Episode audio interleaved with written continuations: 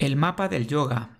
Bienvenidos, soy Manuel Navarro de Element Yoga School y en este espacio vamos a abordar con claridad y sencillez las inquietudes en el sendero del yoga. Y lo haremos a través de los aspectos más relevantes y de aquellas inquietudes que tú nos plantees. Comenzamos. Pues déjame de un modo formal darte las gracias y la bienvenida Alejandro Torrealba por el tiempito y la oportunidad de compartir tu sabiduría con todos aquellos que queremos. Así que formalmente a mí me gustaría, no me, no me suele gustar presentar a los, no me gusta presentar a los compis, sino que ellos se presenten. Así que me encantaría que tú te definieras, Alejandro, como a ti te guste, una breve historia de Alejandro.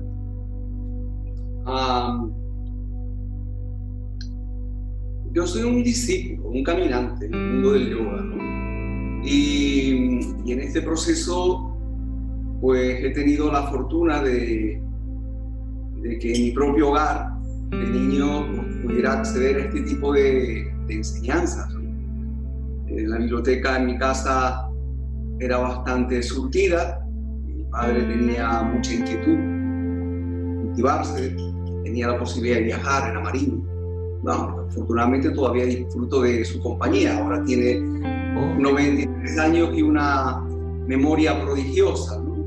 Lo firmaba, su biblioteca pues estaba bien surtida de todo tipo de literatura, eh, de calidad y, y había pues, un apartado dedicado al budismo, a orientalismo, a antropología y él que no pudo estudiar por, la guerra, es un niño de la guerra, de familia represaliada por la guerra, pues se dedicó a cultivarse como autodidacta y en sus viajes pues siempre acompañaban buenos libros y buenos libros traía para acá.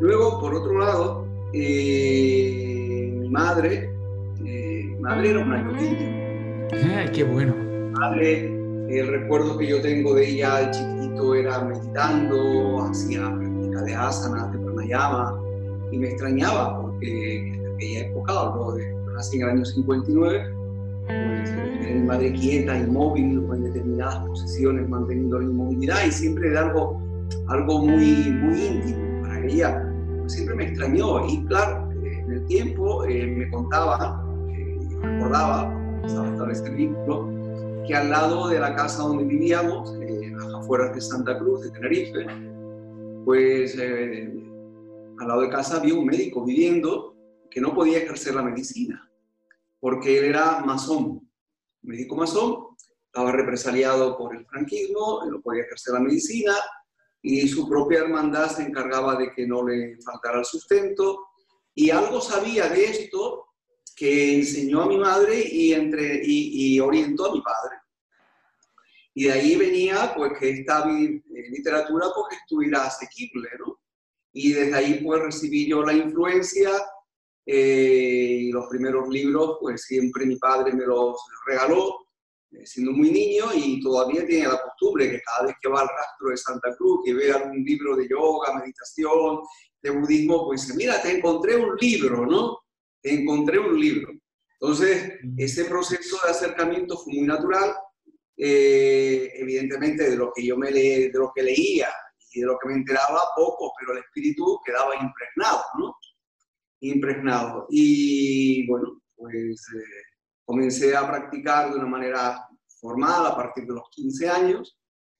habían grupos en Santa Cruz que se reunían para estas cosas, para hablar de estas cosas. Y ya la inquietud pues, me fue acercando y empecé a practicar desde aquella época. Ya de modo formal, Alejandro, practicabas formalmente entonces.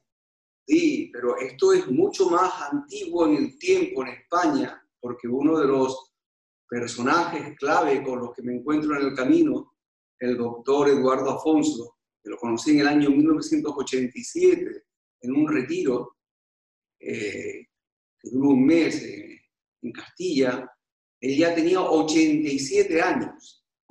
Y él contaba que en 1918, 19, 20 ya habían grupos de practicantes de yoga y meditación abiertos en Madrid. Fíjate cómo se van abriendo espacios en momentos en que uno ni pensaba que estas cosas pudieran acercarse a España, más bien a Alemania, Francia, Inglaterra, por los contactos con Oriente. Entonces, claro, toda esa influencia de muchos buscadores, pues, pues voy eh, teniendo la fortuna de conectar con ellos en este proceso y mi inquietud siempre ha ido en una dirección muy marcada, muy clara, que es eh, las enseñanzas de Buda, ¿no? Y como los yogas que a mí me inspiran están a su vez eh, muy llenos de bendiciones de maestros budistas, porque me siento muy, muy agradecido. Y así fuiste como llegando a la parte budista que fue lo que te llevó, creo recordar, de viaje para nuestra Oriente, ¿no? Sí, eh, mi entrada formal, lo que llama la toma de refugio en el Buda, el Dharma y la Sangha, fue en el año 1982. Y, y desde ahí ya el camino estaba ya más orientado. En aquella época estaba en la Universidad de La Laguna eh, terminando mis estudios y, bueno, ya había una mayor conciencia para saber ya, como practicante, eh, por dónde quería ir mi camino, ¿no? Y yo creo que, que para mí ha sido una bendición porque es encontrar de nuevo el camino de regreso a casa, ¿no? Y de hecho, eh, uno de mis encuentros más significados con, con mi maestro raíz junto a Paul Rinpoche, que es Trango Rinpoche, después de un proceso de búsqueda por Asia eh, eh, durante tiempos largos, eh, cuando lo encuentro en un viaje, me había tomado un año, un viaje posterior para, para reencontrarlo, y resulta de que me pusieron junto a él al segundo día de haber salido aquí de Canarias, y cuando me lo encuentro en, en Nepal, donde yo no pensaba ir, gracias a un amigo que me dejé llevar en buena hora por, por sus orientaciones, porque íbamos a estar juntos hasta Nueva Delhi, y decía, ¿qué más te da venir a Nueva Delhi y seguir conmigo a Nepal? ¿no? Y nos encontramos en el aeropuerto de, de Nueva Delhi, camino a Kathmandu, con un lama, una tradición que se llama Sakya, y me dice, ve, ve a buscar a Trango Rinpoche. Y yo no sabía exactamente quién era Trango Rinpoche, porque tenía claro la imagen, pero no tenía claro el nombre, ¿no? Y bueno, pues eh, eh, esto es que salí de Canarias un lunes, estoy hablando de un martes en la tarde. ¿no? Cuando el discípulo está preparado aparece el maestro, ¿no, Alejandro? Y el miércoles por la mañana nos levantamos después de un viaje largo, porque teníamos que hacer cuatro transbordos, tardaba mucho tiempo en llegar, y, y nos encontramos, eh, que mi amigo conocía un poco aquello, me decía, vamos a ver a Tenga Rinpoche, yo calladito, dejaba ir. Y Tenga Rinpoche me dice, ve, ve, tú ve a ver a Tranco Rinpoche. Y bueno, eh, fuimos al lugar donde nos decía que vivía este señor. Mi amigo se encuentra otro lama, se llama Lama Tempa. Eh, saludaron y Lama Tempa me dice, ese es el monasterio de Tranco Rinpoche, ve. ¿no? Y, y, bueno, pues yo voy, donde me dijeron, ve allí, yo voy allí, ¿no? Y en la puerta del monasterio había un lama mide 1,90. El lama, lama Sonam me dice, Rinpoche está arriba, sube. Y orienta a un monje que estaba al lado, querido, y dice, Karma Pavo, acompáñalo. Y cuando llego, eh, corren la cortina, la que yo tengo aquí, resulta que era el lama que yo quería encontrar, ¿no? y que había visto la fotografía de un libro, que a partir de ahí impregnaba mis sueños. El lama riéndose, y se levanta va a buscar en una vitrina eh, pergamino y me dice, bienvenido a casa. Y ese pergamino lo tengo justo frente de mí. Eh, el árbol de refugio de los ramas capius de la tradición de Milarepa. Y me dice, pero no te vas a quedar conmigo. Vendrás conmigo a estudiar. Dentro de 14 días serás ordenado monje, pero te vas a vivir a, al monasterio de Pavo Rinpoche y entonces me mandó al monasterio de Rinpoche, era cinco minutos, y me encontré, encontré a mi padre.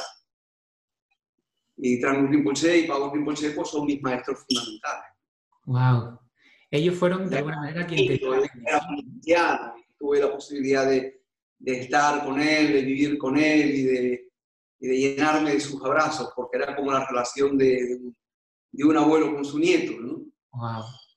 ¿Y tu regreso a Canarias, Alejandro, cuando de alguna manera eres bendecido para compartir? Porque hablamos hace muchos años, cuando no existía la cultura que existe hoy de, de hambre, de búsqueda, ni tantas fuentes, ni sitios donde buscar. ¿Cómo aterrizas aquí con la enseñanza? Yo en ese sentido, claro, había tenido la, la bendición de que muchos años había realizado retiros, recibido enseñanzas, prácticas, acercamiento los yogas, de, tanto clásicos que vienen de la línea de Patanjali o de las líneas anteriores a través de los maestros budistas, y ya tenía un entrenamiento, era profesor de yoga y llevaba grupos en la laguna y, y demás, y entonces pues eh, eh, me lo tomé con mucha calma porque la vida te había colocado en una situación donde podía hacer con ella lo que quisiera y tomar el rumbo que quisiera. Había una encrucijada muy concreta y yo digo, me puedo ir a donde quiera.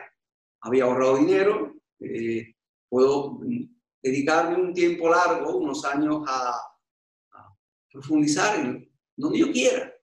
Y claro, mi, mi tendencia era ir a las fuentes, marcharme hacia y en ese tiempo largo, pues iba y venía dependiendo de cómo se agotara el dinero o se agotaran los visados que ya no podía entrar, porque estaba saltando de Nepal a India, India a Nepal, de Nepal a Tailandia y volvía al otro lado, ¿no? a los monasterios eh, a los cuales, centro de retiro, los cuales quería estar. ¿no?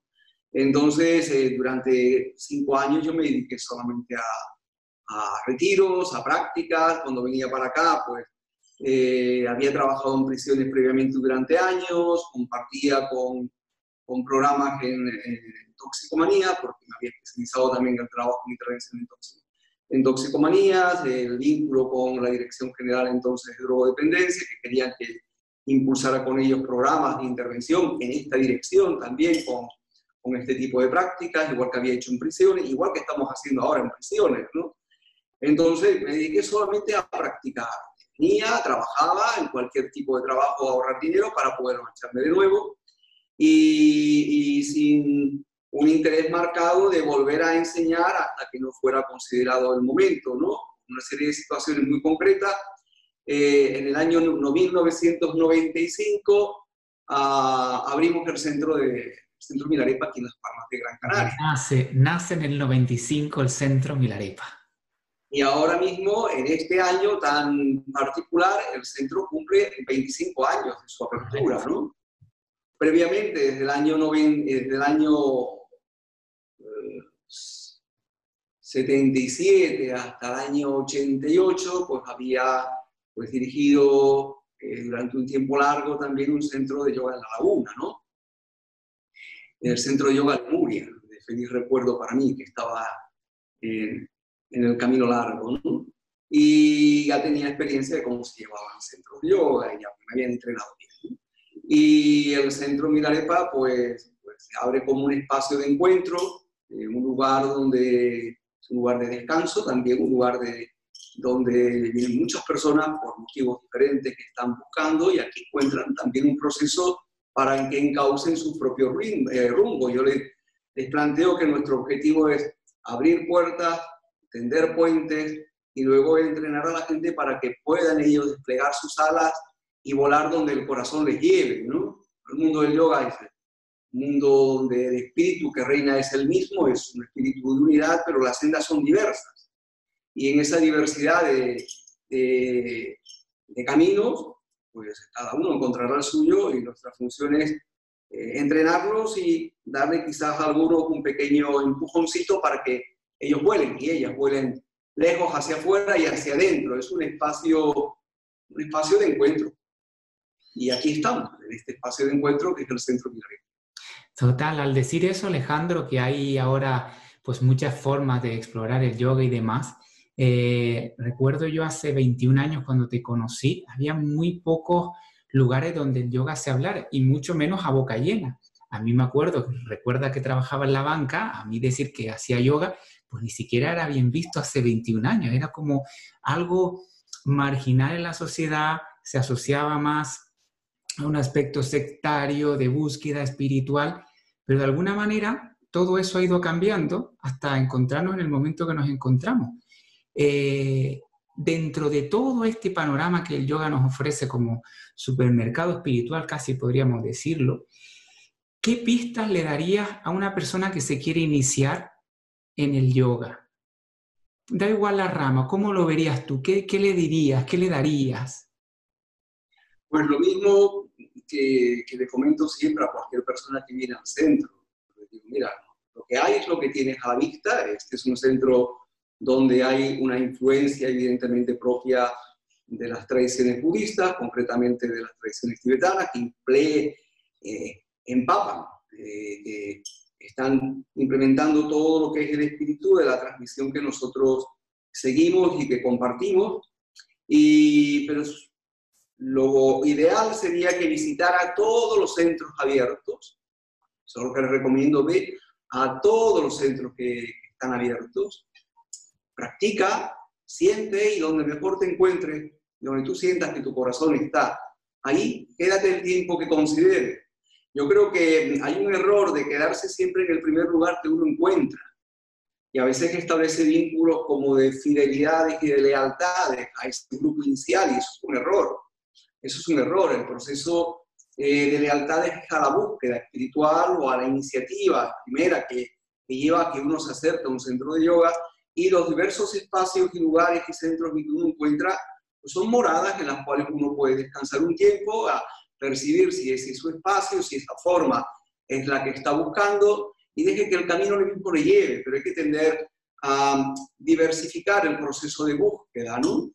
Y que el corazón te diga dónde quieres estar un tiempo determinado, ¿no? Porque el mundo es muy amplio pero antes de establecer un compromiso con una forma o con un estilo o con una, denominarlo de alguna manera o con una corriente determinada, eh, concreta, es importante pues, conocer, conocer, conocer cómo anda el jardín del mundo del yoga, porque es algo como un jardín donde hay muchos rincones afortunadamente diferentes y bueno, no deja de ser un jardín donde uno se impregna de olores, de conexión con la naturaleza. El yoga, eh, tal como nosotros lo planteamos, es una vía de, transformación personal, es una vía de liberación de la ignorancia y el trabajo a nivel físico, emocional, mental y espiritual es para permitirnos abrir nuestros corazones, ser personas cada vez más, más eh, generosas, más honestas, más conscientes, más humanas. ¿no? Milarepa, eh, es nuestro mentor, decía que si eres un ser humano, piensa, siente, habla, actúa como tal, dignifica tu condición. Entonces, estarás en el camino de los yogis cuando precisamente dejas que tu corazón se expanda. Maravilloso. Oye, Alejandro, en ese jardín también hay estaciones, porque de alguna manera no sé cómo vives tú o qué opinas sobre la propia evolución que el yoga tiene, porque viene siendo eh, algo desde los inicios de los tiempos que nos ha acompañado y lleva en sí mismo una evolución que al menos en los 21 años que llevo de acercamiento, el momento inicial en el que conecté con el yoga, veo que estos 21 años han aportado muchísimas cosas.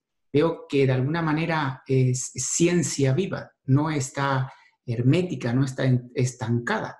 No sé cómo vives tú eso en términos de estaciones, de, sentir ese jardín. Eso es una forma muy bonita de expresarlo, pero también es muy antiguo en el tiempo. ¿Por qué? Porque las diversas escuelas tradicionales en el mundo del yoga tienen una muy buena relación entre ellas.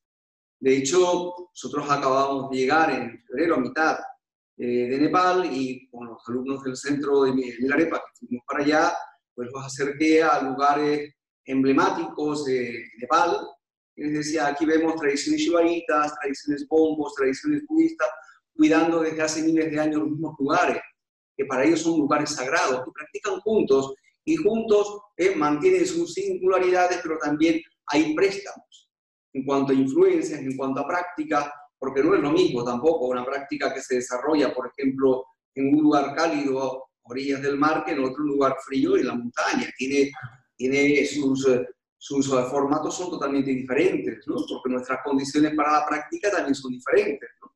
Entonces, a lo largo de la historia ha habido siempre eh, una relación de buena amistad, de cercanía y de mm, respirar el mismo espíritu.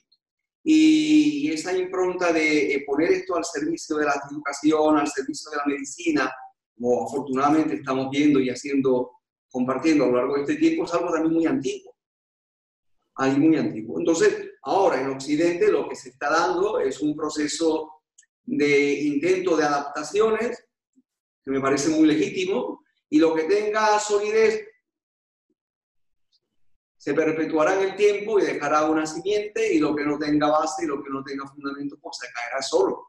a lo largo de este tiempo he visto a muchos grupos, a muchas personas que rápidos como el rayo en sus, eh, en sus procesos de desear formarse, pero que brillan como un relámpago y luego se apagan, ¿no? Y desaparecen. Y eso es parte del proceso. Por tanto, yo creo que en el mundo hay que tomarse las cosas con calma, con una tradición que tiene miles de años y con una profunda sabiduría y adaptar las formas a distintos contextos, pues no lo veo mal, ¿eh? Eh, siempre y cuando tenga, tenga aspectos muy claros, que no es una vía eh, dedicada exclusivamente al culto al cuerpo, al culto al ego, es una vía de transformación personal y las prácticas de desarrollo a nivel psicofísico pues están ahí y hay corrientes también que, que, pueden aportar mucho. Yo tengo, por ejemplo, un gran respeto hacia Joseph Pilates. Pilates recibió para su, su formación y en su entrenamiento también la influencia del mundo del yoga y él, siguiendo unas pautas muy, muy marcadas, diseñó un proceso que me parece muy inteligente y me parece que lo más importante no era su sabiduría en relación al conocimiento del cuerpo y el método que, que diseñó, eh, sino que su gran honestidad y valor personal, porque él se negó en un momento determinado a entrenar al ejército nazi cuando los nazis estaban en el culmen de su poder, es decir, que se jugó, se jugó su propia integridad, ¿no? Y él le dijo que no y salió al exilio y diseñó un modelo que me parece muy, muy, muy interesante y que ha influenciado a determinadas corrientes en el mundo del yoga como el otro, ¿no? Entonces, todo lo que sea, pues, facilitar las prácticas, a mí me parece adecuado para que muchas personas puedan acercarse eh, eh, incluso desde el respeto a sus propios límites, si utilizan cuerdas o utilizan eh, soporte, pues también está muy bien, porque permite ajustar la postura, para muchas personas pues resulta mucho más confortable ese tipo de, de, ajustes y de, adaptaciones me parecen inteligentes incluso, ¿no? Siempre y cuando no caigamos eh, pues, en el contorsionismo, en el faquirismo o en el exhibicionismo, porque el yoga nada tiene que ver con eso. Entonces, hay vías que yo, por lo que veo, eh, están llamadas a, a, perpetuarse en el tiempo y otras ser como, como algo efímero en el tiempo y se percibe y a lo largo de este este proceso, pues lo he apreciado, y, pero lo que tiene un fundamento en cuanto al trabajo personal y la transformación personal, tipo de la ética, prácticas de los yogas, la base es el, lo que llamamos los preceptos, los llaman, los llaman utilizando este concepto. No hay yoga sin, el, sin meditación, que es su núcleo, pero es imposible si no hay una buena simiente, una buena base, una nueva fuente, unas buenas fuentes. Son los procesos de cambio, de transformación de nuestra conducta, los llamas, los llamas, ¿ah? lo que es la práctica meditativa, la vía de transformación a través de la meditación y el cultivo de la sabiduría y la transformación personal. Mientras tengan estos tres aspectos, esa es una tradición yógica, aunque haya alguien que la haya soñado, haya diseñado un modelo, digo, yo esto lo soñé, diseñé esta forma, esta forma creo que me viene muy bien, me ayudó y hay personas que confían en ella, y esa persona dijo, pues bueno, algo que me sentí, me sentí inspirado y lo presento. Eso es una tradición yógica, porque está expresada de una manera honesta y está establecida sobre esas tres premisas. La ética, la meditación y el desarrollo de la sabiduría. Total. Lo que es la forma que presenta la soñaste anoche, ¿no? Al decir eso, Vale, el mundo del yoga está, hay muchas prácticas que, son presentadas de esa manera, producto de visiones, de inspiraciones y de sueños. también es lícito, no hay problema mientras cumplan los preceptos. Alejandro, nombraste algo que me encantaría volver a decir en alto como eco tuyo, y que me ha acompañado a mí también muchísimo durante estos 20 años, y es cuando nombra siempre la, frase célebre, sin meditación no hay yoga. Y, me parece eh, oportuno que la hayas nombrado ya en tres ocasiones, volverla a decirlo, porque sí siento muchas veces que hoy en día la gente le pregunta, ¿y tú practicas? Sí, sí, yo hago meditación. O no, no, yo no meditación, no, yo hago yoga, como, como si fueran cosas diferentes. Entonces, eh, el escucharte recalcar que sin meditación no hay yoga, es parte de ese proceso, es una patita más. No debemos de tratarla. Es que, fíjate, el, los mismos Yoga Sutras de Patanjali, que no son de Patanjali, porque ni siquiera sabemos en realidad quién era Patanjali, pero hablemos de Patanjali y un trabajo eh, sistematizado en un tratado, que son los Yoga Sutras, que están siendo alimentados a lo largo de los siglos y que su influencia original es muy marcada tanto de, de las enseñanzas de Buda Sakyamuni como de la tradición Samkhya, y luego se alimenta a lo largo del tiempo, ¿no? Es un tratado de meditación. Yoga Sutra es un tratado de meditación. De hecho, solo enseña cuatro posturas, las cuatro tienen que ver con la meditación, solo enseña un pranayama y tiene que ver con la meditación.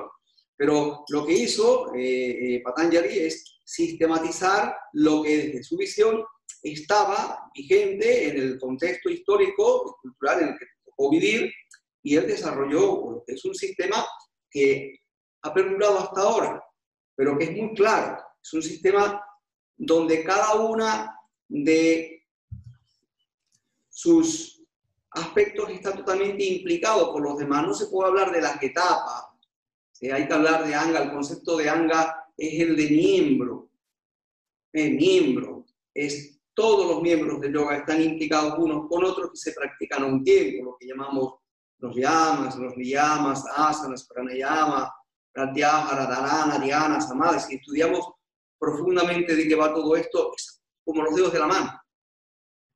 Y como los dedos de la mano. Entonces, es una un entrenamiento que va hacia el cultivo de la mente, ¿eh? A través de lo que es el trabajo físico, el trabajo de transformación emocional, el cultivo de la atención, pero no una atención cualquiera, es una atención sabia. Uno puede utilizar una atención para cualquier cosa. Yo en el ejército era tirador, una compañera de él. Eso no lo sabía yo. El era tirador y tenía buena puntería, ¿no? ahí donde menos pensaba, eh, yo decía, acabo aquí con boxeadores, con luchadores, con gente que son, digo, yo acabo aquí. Y se me ocurrió, una vez que terminamos la, eh, los estudios, pues eh, ya no podía pedir prórroga, tenía la opción de, de ir, a, de ir como oficial, podía haber ido de alférez, pero o, pensaba más bien objetar, ¿no? Pero claro, objeción de conciencia en aquella época eran cuatro años de cárcel, ¿no? las presiones eran muy, muy fuertes y bueno, pues, bueno, vamos al ejército, ¿no? Algo aprenderemos y muchas cosas aprendí. Entonces, bueno, pues se me ocurrió poner que, eh, aparte de mis estudios universitarios, era profesor de yoga. Y acabé en una compañía de élite, una compañía de seguridad, estoy de seguridad. Y precisamente por eso, dice, empezás a enseñar prácticas de respiración, prácticas de relajación, prácticas del cultivo de la atención, y y yo me convertí en tirador, aparte que era el que cuidaba todo el armamento, digo, esto que quiero, no quiero un plato y los tengo todos, ¿no? y, precisamente cultivaba la atención y les enseñaba como yo quería, pero en el mundo del yoga, igual que a mí me enseñaron a cultivar lo mismo, la quietud, el silencio, el mimetismo, la concentración, la atención, para matar. En caso, yo sé utilizar todo tipo de armas. Imagínate tú, ¿no? Sí. podíamos montar y desmontar con los ojos vendados, incluso leer a través de las manos. Teníamos que aprender. Y entonces yo decía, güey, estoy en el otro lado donde yo pensaba, ¿no? Bueno, pues estando en el otro lado hay muchas cosas que puedes aprender, cosas que te permiten ser también muy útiles para la propia vida, ¿no? Pero, pero ahí la atención no es la atención cualquiera. Tú puedes mantener una atención muy clara, eh, muy, muy hábil, y eso no ser una atención sabia, sino desatinada. Cuando trabajo en prisiones y me muevo en el mundo de la, de la delincuencia, con los, eh, las prisiones, con mucho, mucho lo que es el desarrollo y las inquietudes y la trayectoria de las personas con las que comparto, y veo que ellos tienen una enorme capacidad para la percepción, para la intuición y para la atención, pero una atención desatinada. Entonces, en la práctica del yoga, cuando se habla de atención, se habla de atención sabia, no es solamente focalizar la mente, llevar la mente en una dirección, pero una dirección que no es cualquier dirección, es una dirección de profunda transformación a nivel interno. Por eso los llamas y los niyamas nos dignifican como personas, modelan nuestra conducta a nivel externo y nuestra transformación y nuestra conducta a nivel interno. Y la atención es una atención, una dirección de sabiduría, pero no como conocimiento teórico, intelectual, que también, pero sobre todo es una transformación profunda en nuestras capacidades humanas. Entonces, el cultivo de la atención y la práctica de la meditación van juntas. El cultivo de la atención y la práctica del pranayama es fundamental porque se no puede hacer pranayama. El cultivo de la atención en la práctica de, de asanas es esencial, es impregnando permanentemente, ¿eh? desde el primero, desde las primeras estrofas, cuando eh, le decía yoga, chitta, briti, nirodha. El yoga es desarrollar la capacidad de dirigir la atención y sostenerla, ¿no? Entonces estamos hablando de eso, como camino de desarrollo integral, que nos permite ver nuestra y sentir nuestra relación de unidad con todo lo que existe y cultivar esa atención que es una atención sana. Total. Alejandro, nombraste antes de soslayo eh, el mundo de la prisa, la, gente que tiene mucha prisa en, la senda del yoga, en formarse, que quieren todo express. ¿Podrías comentar un poquito precisamente ese fuego lento que requiere este camino que elegimos? Mm, me remito a mi propia experiencia. Por ejemplo, eh, mi acercamiento primero a los yogas de tradición tibetana era algo que quería entrar de una manera más, más profunda, indagar en esa vía, fue en el año 1988, por el contacto con, con unos lamas que eran de la línea de Milarepa, y, claro, encontré ya, encontré de una manera clara que la forma en el mundo del yoga que quería trabajar y transformar. Me volqué, ya tenía un entrenamiento previo de 14, 15 años y, claro, eso facilitaba, eh, la autodisciplina la tenía, la perseverancia, el eh, volcarme por completo a través de, de la práctica, eh, prescindiendo de todo aquello que fuera necesario. Yo quería ir aquí y hacía lo posible para profundizar en esa vía, pero que en esa vía la enseñanza no estaba abierta. Había un proceso y había unos preliminares, había todo lo que es un sistema pautado, eh, ordenado, organizado, y, yo me acuerdo eh, que después de muchos años, los cuales dediqué tiempo de me, era monje a profundizar en este camino, en esta práctica, en el año 1996, ya el Centro Milarepa abierto, pues a mí me dieron la transmisión para poder enseñar eh, los yogas de tradición tibetana, ¿no? Prácticas del salud, las prácticas del turco y demás. Me tomé 12 años más, dedicados solo a la práctica interna. Una cosa es la práctica que yo enseñaba y otra cosa era la práctica interna. Pasaron 18 años más y todavía me consideraba que, eh, mejor me lo tomaba con calma, ¿no? Daba alguna pincelada, pero no había ninguna prisa para poder compartir con otros algo que requiere incluso entrar en retiros largos. En mi caso había tenido la posibilidad de hacer retiros largos. Pero mm, en el, en el budismo los procesos de aprendizaje están asociados a compromisos personales. A veces queremos aprender demasiado rápido y que nos den enseñanzas muy profundas sin un compromiso personal previo con la forma, la escuela y sobre todo a nivel personal, a nivel íntimo, de transformación. Entonces hay demasiadas prisas. Los tibetanos dicen, si quieres ir al Himalaya, búscate un buen guía que conozca el camino de ida y el camino de vuelta. Pero no solo un camino de ida, sino que conozca varias opciones, porque a lo mejor en ese lugar ese camino ya no existe al ir o al volver. Búscate un buen guía, búscate una persona de confianza, búscate o en el budismo se habla del, amigo espiritual, búscate un buen amigo de camino, un buen amigo espiritual. El concepto de maestro o maestra, el gurú, es aquel que lleva luz a su propia sombra, ¿no? Y lo primero que nos enseña es a tener paciencia. Y si no tenemos paciencia en este camino, poco podemos aprender y poco podremos compartir, ¿no? Entonces, eh, eh, por eso los entrenamientos largos, muy largos, a mí me gustan.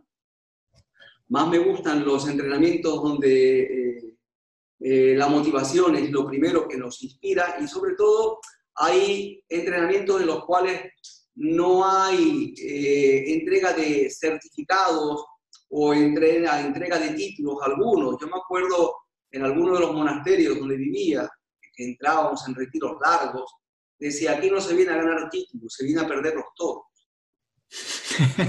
Qué bonito. Entonces digo, este es el lugar donde yo quiero estar, ¿no? Y cuando el maestro te transmite eh, sus bendiciones y te da la transmisión para enseñar, dice, con respecto a los demás, a veces maestro, pero siempre discípulo. Y no olvides nunca que la maestría es la maestría que puedes adquirir sobre ti mismo. No hacemos retiros, ni hacemos formación, ni hacemos entrenamiento, ni recibimos la, la, las bendiciones de nuestro maestro para presentarnos como maestros ante otros. Yo eso nunca lo escuché. El concepto de guru es aquel que lleva luz a su propia sombra. No hay ningún curso de formación de gurús. Igual que no hay cursos para formar lamas igual que no hay cursos para formar eh, eh, maestros. No, no, yo esto nunca lo escuché hasta que no vine aquí, a Occidente, y lo empecé a mirar, ¿no? Y yo digo, ¿qué, qué necesidad tiene uno de ah, intentar prepararse como maestro? Organizas un curso de los tuyos donde preparamos practicantes de yoga y le das una formación fundamental y nadie te va. Pero tú presentas lo mismo, formación de maestros de yoga. No se necesita experiencia previa. Dos meses, tres meses, está todo lleno. Y eso es un profundo error. Eso es un profundo error. En el mundo del yoga no hay que buscar títulos, ni reconocimientos, eh, eh, ni fama, ni honores, ni riquezas. En el mundo del yoga lo que uno entra en el proceso de desprenderse de todo eso. Por eso se habla de los ocho dharmas mundanos, precisamente que el deseo de reconocimiento, de fama, de honores, riqueza, de títulos, eso es un obstáculo en el camino, ¿no? Y yo me he encontrado con maestros en el proceso donde precisamente hablan de sí mismos con una frase que a mí siempre me, impactó cuando decían nosotros, los principiantes. Cuando yo escuchaba a mis maestros decir nosotros, los principiantes. Y tenían un profundo respeto hacia sus maestros, que también decían de ellos mismos, nosotros, los principiantes.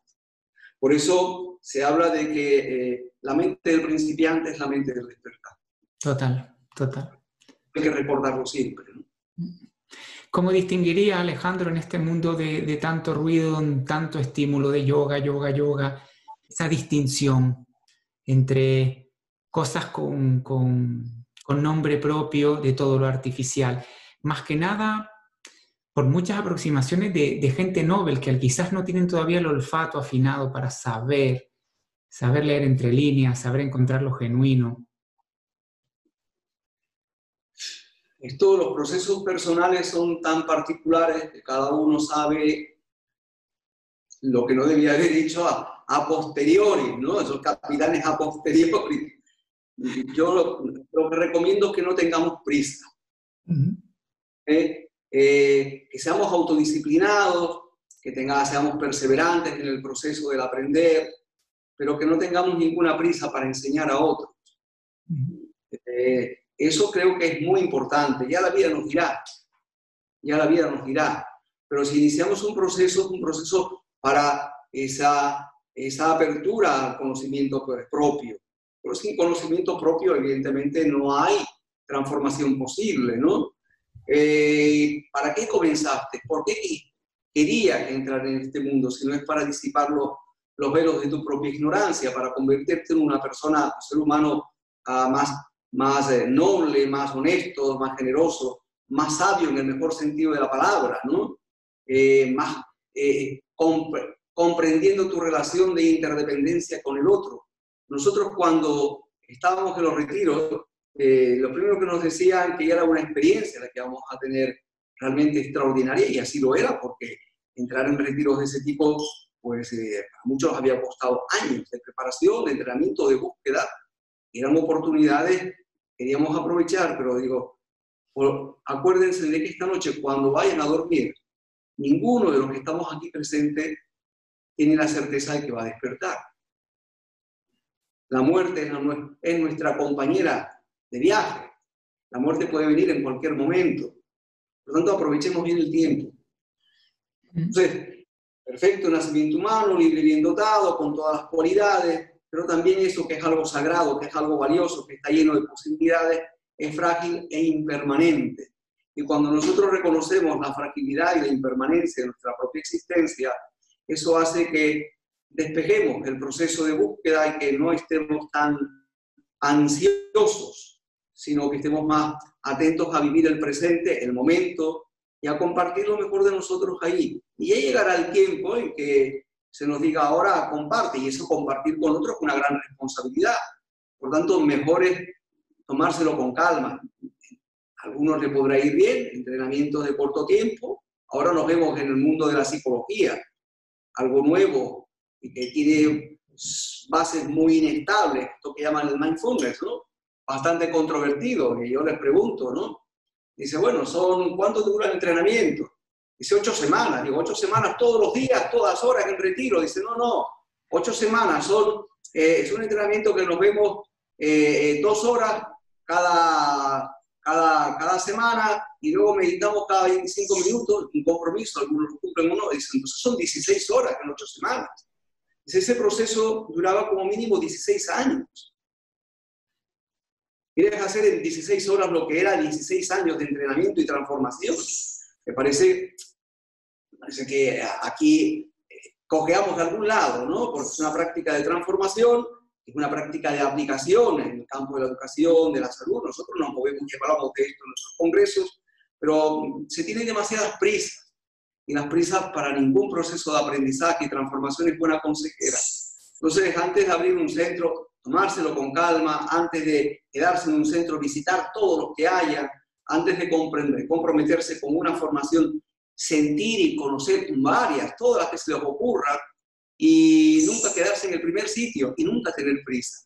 Antes de enseñar, dedicarnos a aprender, porque hay más cosas que desaprender que las que vamos a aprender en realidad. Total, total, total. Alejandro, en este compromiso personal, porque no cabe duda, yo lo vivo exactamente igual que tú, soy un hombre muy, muy dedicado, muy comprometido y muy motivado, pero esa pregunta te la hago yo a ti, ¿cómo alimenta una persona su compromiso personal? ¿Cómo alimenta esa motivación, esa gana? Porque no todas las naturalezas de búsqueda son genuinas. Hay mucha gente que se acerca al yoga porque le duele las rodillas, le duele la espalda, tiene una enfermedad, tiene un vacío, tiene sensación de cercanía a la muerte, necesita agarrarse a algo. Hay tantas motivaciones, pero sí me he ido dando cuenta cómo esa motivación tiene un pico. Eh, más o menos es una estadística en estudiante Nobel que se acerca al yoga. Tengo una estadística entre tres y cuatro meses, lo que hace un estudiante y vuelve a bajar. Luego hay otro tipo de estudiante que se mantiene bastante tiempo, pero que sus propios procesos de crisis hacen que su práctica se transforme y evolucione. Pero te preguntaría eso, ¿qué motivación para mantener el compromiso personal le dirías a alguien, Alejandro? No la gratitud. Gratitud, genial. Por el hecho de sentirse vivos, de sentirnos vivos. Segundo, por eh, la oportunidad de acercarnos a una, a una senda enormemente rica, muy antigua y muy actual, donde hay tantas posibilidades para profundizar en esa transformación personal dependiendo de tu temperamento, de tu carácter, de tu visión del mundo. El yoga ofrece precisamente posibilidades para que encuentres tu propia senda, ¿no? Eh, eh, por eso se dice, el espíritu del yoga es uno, en él hay sendas, tantas como buscadores, ¿no? Entonces, el sentido de la gratitud, hoy estamos vivos, mañana nadie sabe, esta noche, dentro de cinco minutos, nada, dentro de un minuto nadie sabe nada, ¿no? Ahora mismo hay muchas personas que están muriendo, otras que están siendo gestadas, otras que están naciendo.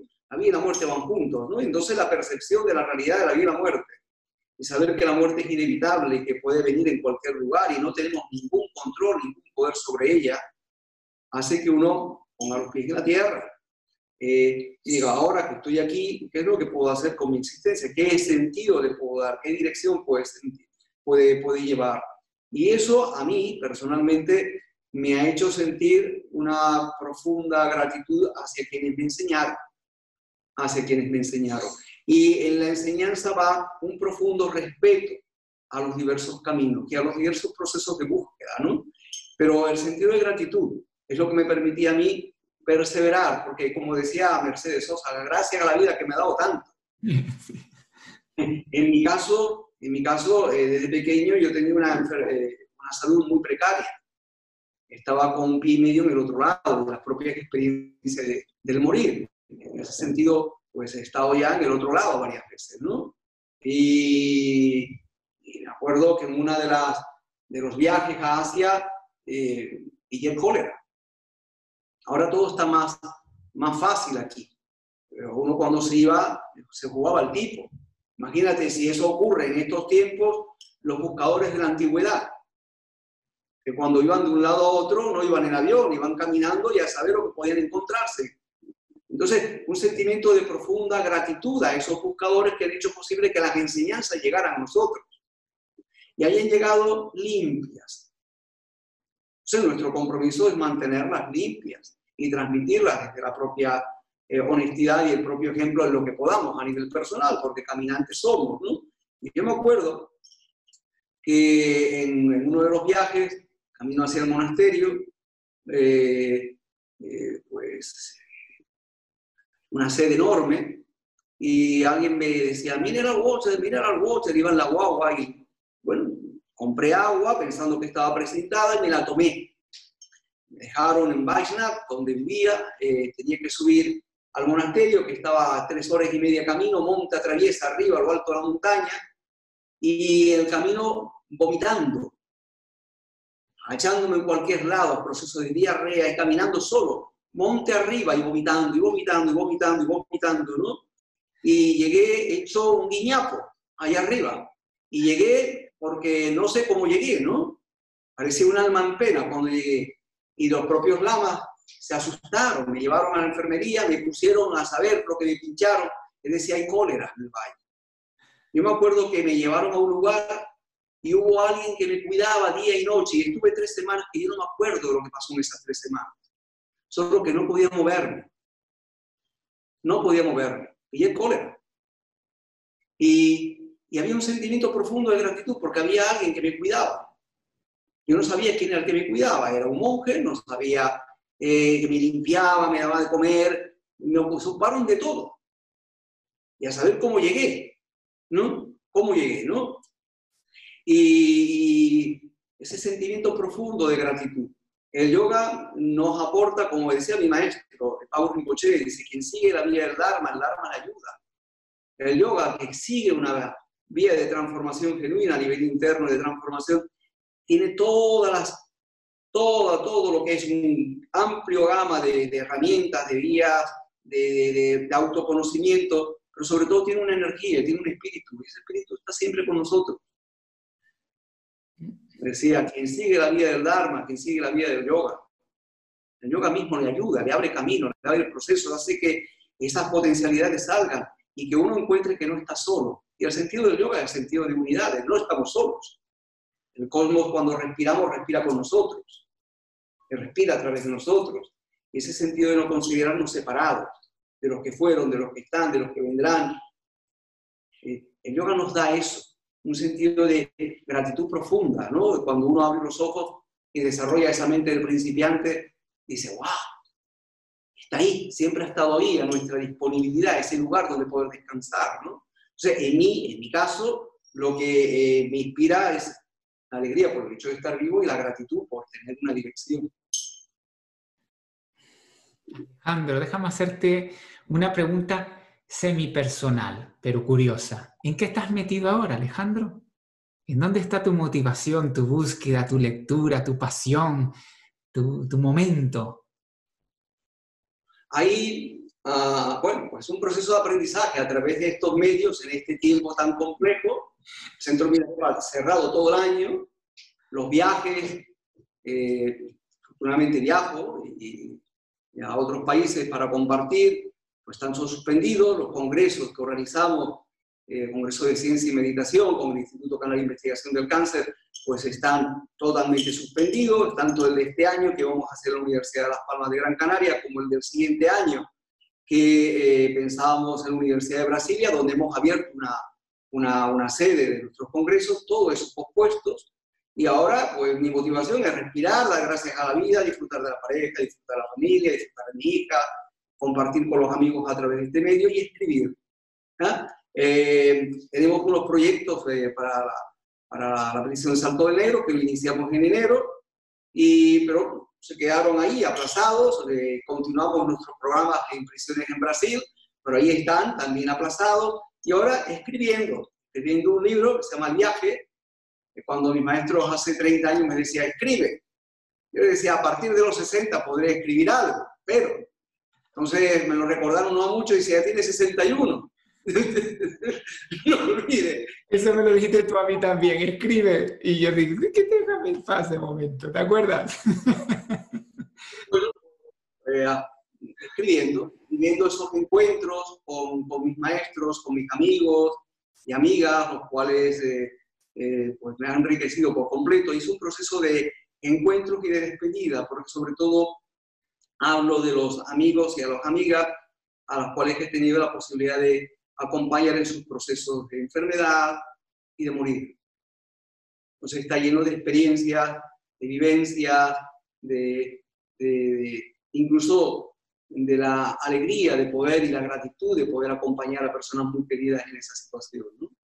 Entonces, eh, el tiempo ahora, yo creo que dedicar esos ratos a que la inspiración te llegue trabajando, como decía alguien, escribiendo, y para poder compartir esto. ¿no? Ya hay dos editoriales que nos plantean que podamos traducirlo a varios idiomas, algo han leído, algo les he, les he comentado, y es un proceso de que he mantenido ahí durante 30 años latente, y yo creo que bueno, ya podemos compartir algo. Uno de nuestros amigos, el doctor Luis Rivera, que es catedrático de psiquiatría de la Autónoma de Madrid, que nos acompañamos desde hace más de tres décadas, decía experiencia que no se comparte, es experiencia que se pierde. ¿no?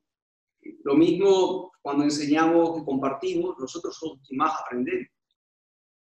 Efectivamente. Lo único que compartir con quienes, eh, eh, a quienes orientamos en nuestra práctica es nuestra propia experiencia de vida, ¿no? Y a veces son las experiencias de mayor fragilidad, las experiencias de mayor eh, vulnerabilidad, lo que si observamos que nos hacen seres humanos mucho más auténticos el proceso del dolor, de la enfermedad, del sufrimiento y de la muerte. Confrontarnos ante nuestra propia vulnerabilidad es confrontarnos ante la propia realidad de la vida. Y el yoga habla de todo esto. Alejandro, no quiero abusar de tu hospitalidad, te haría una última pregunta, más orientada a si le puede dar un poquito de luz a cualquier persona en naturaleza de búsqueda. Tres soportes, un libro quizás, eh, pues eh, una tradición, no lo sé, lo que a ti te inspire, tres soportes, darle tres anclajes para una persona que se inicia la búsqueda, tener al menos una luz que le ayude. Hay eh, algo que a mí siempre me ayudó, que va en la línea de, la tradición, es el movimiento Rimet, es un movimiento ecuménico de de acercamiento a personas de distintas líneas religiosas y espirituales, tanto dentro del budismo como fuera del budismo. Eh, hay libros que a mí me inspiran, uno de ellos es el Dharmapada, que son las enseñanzas del propio Buda, que se han transmitido a través de, de la transmisión oral. Otro es el Bhagavad Gita, que viene de otra transmisión, pero que es un libro de una riqueza enorme a nivel interno. Y luego a mis amigos musulmanes, pues, que, que personas que son de tradición musulmana, otros que son cristianos, otros que son de tradición hebrea, que se acerquen a sus fuentes, porque ahí encontrarán también enseñanzas muy, muy impactantes que les puedan, eh, pues, a todos, transformarnos y hacernos seres humanos mejores, por tanto, más decentes, en la medida de lo posible, ¿no? Entonces, eh, cualquier libro, cualquier poema. Eh, hay un poema que a mí siempre me inspiró y que siempre me acompaña, que me lo encontré en el lugar más insospechado con 20 años, cuando paseaba en bicicleta por la laguna. Y ya a media tarde me encontré cerca de la plaza de la, de la Concepción, la torre de la Concepción, de la Concepción. Es un, un, una plaza chiquitita donde hay un monolito, donde las letras apenas se, se ven, ¿no? Y yo me acerqué, me llamó la atención, con la linterna leí lo siguiente, tener para la ofensa recibida pronto perdón, olvido para el daño, y siempre exento de maldad y engaño, llevar la frente por el mundo vida. Ese es un poema de un poeta lagunero que se llama José Tavares Balclet. Qué bonito. Y yo ya me he olvidado de ese encuentro, de ese momento y de esa poesía. ¿no? Entonces, eh, cualquier cosa, cualquier experiencia, ese aprendizaje vicario, sea nuestro maestro, sean todos los seres y todas las experiencias con las que nos encontramos. ¿no? O sea, abrir los ojos, estar enraizados, erguidos, centrados, con el corazón abierto y generoso, y a lo que venga, sea lo que fuera, con un corazón abierto, generoso, lo que venga, sea lo que fuera, darle la bienvenida, ¿no? Porque es lo que estamos experimentando. No rechazar ninguna de nuestras experiencias vitales. Cuando eh, me acerco al mundo de las penitenciarías y entro con amigos eh, a practicar con ellos y a compartir, algunos de ellos los hemos entrenado con profesores de yoga, y ellos eran antes sicarios, se dedicaban antes a matar, y algunos con una trayectoria criminal muy larga. Yo les decía, no rechaces tu experiencia de vida y muerte, porque rechazar la, la parte que está traído aquí. En un ambiente tan crudo como estos encontraste con una luz interna y eso te permitió cambiar. Eh, entonces, ese, que no rechacemos nuestras experiencias por duras que hayan sido, porque eso es lo que nos hace seres humanos más conscientes. Y al fin y al cabo, o este camino nos hace ser humanos más auténticos o no sirve para nada. Y encontrar que tú eres un ser humano más auténtico es algo fundamental y solamente se puede hacer cuando tú te reconoces en el otro, te reconoces la dignidad del otro y te reconoces al otro como el otro siendo tu hermano y tu hermano del otro. Esa relación de, de intimidad, de cercanía, de respeto profundo hacia el otro y de gratitud. Entonces, que lean lo que quieran, ¿eh? indaguen donde consideren. No hay monopolio de la verdad en ninguna vía, nadie tiene el monopolio de la verdad.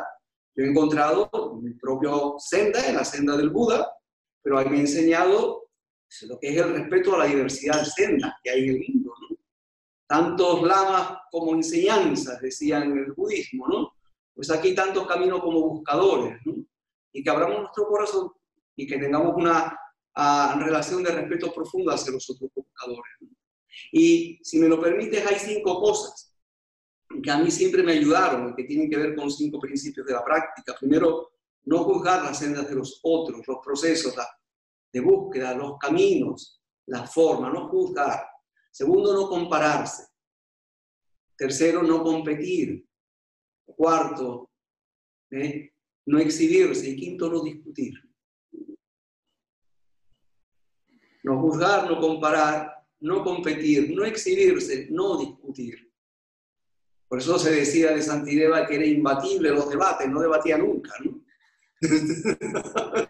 Entonces, eh, yo creo que es muy importante que, no nos juzguemos ni siquiera a nosotros mismos, sino que vivamos con mayor conciencia, con mayor lucidez, que el espíritu del yoga, en toda su profundidad, profundidad, pues nos bendiga y nos ayude en nuestro proceso de caminar. Y ya es bastante. Total. Qué magnífico colofón, Alejandro. ¿Dónde eh, podemos encontrar a Alejandro, la gente que a muchos te conocemos, los que estamos en el yoga sabemos quién eres, dónde estás, pero el que de alguna manera le, le resultas inspirador, ¿dónde te encuentra? ¿Cómo te encuentra? Si quieres que te encuentre. Ahora no tenemos más remedio que andar por aquí, por lo cual entramos con muchos amigos, con los que hemos practicado y otros nuevos que entran y de, de, otros países. Tenemos el Centro Milarepa, tiene abierto lo que es una, un espacio en Zoom. Ah, maravilloso. Por redes ni la página web del Centro Pilarepa está desfasada. Otra cosa porque yo de estas cosas no sé mucho, ¿no? y tendré que empezar a aprender un poquito, ¿no? Pero a través de las prácticas, a través del centro Mirarepa, que ahí vienen sus el correo, sobre todo lo más fácil, el correo electrónico, es eh, milarepa.canarias.com. Facilísimo. Me mandan un, correo electrónico y yo respondo, ¿no? Y que en el proceso, pues, pues nos acompañaremos el que quiera, el tiempo que ellos deseen. No el tiempo que yo desee, el tiempo que cada uno desee. Y yo me, me alegro mucho de que, de que en esos procesos de búsqueda, pues nosotros nos hayamos encontrado porque tengo muy presente el día que tú apareciste por aquí por primera vez, ¿no? ¿Te acuerdas? Yo no me acuerdo.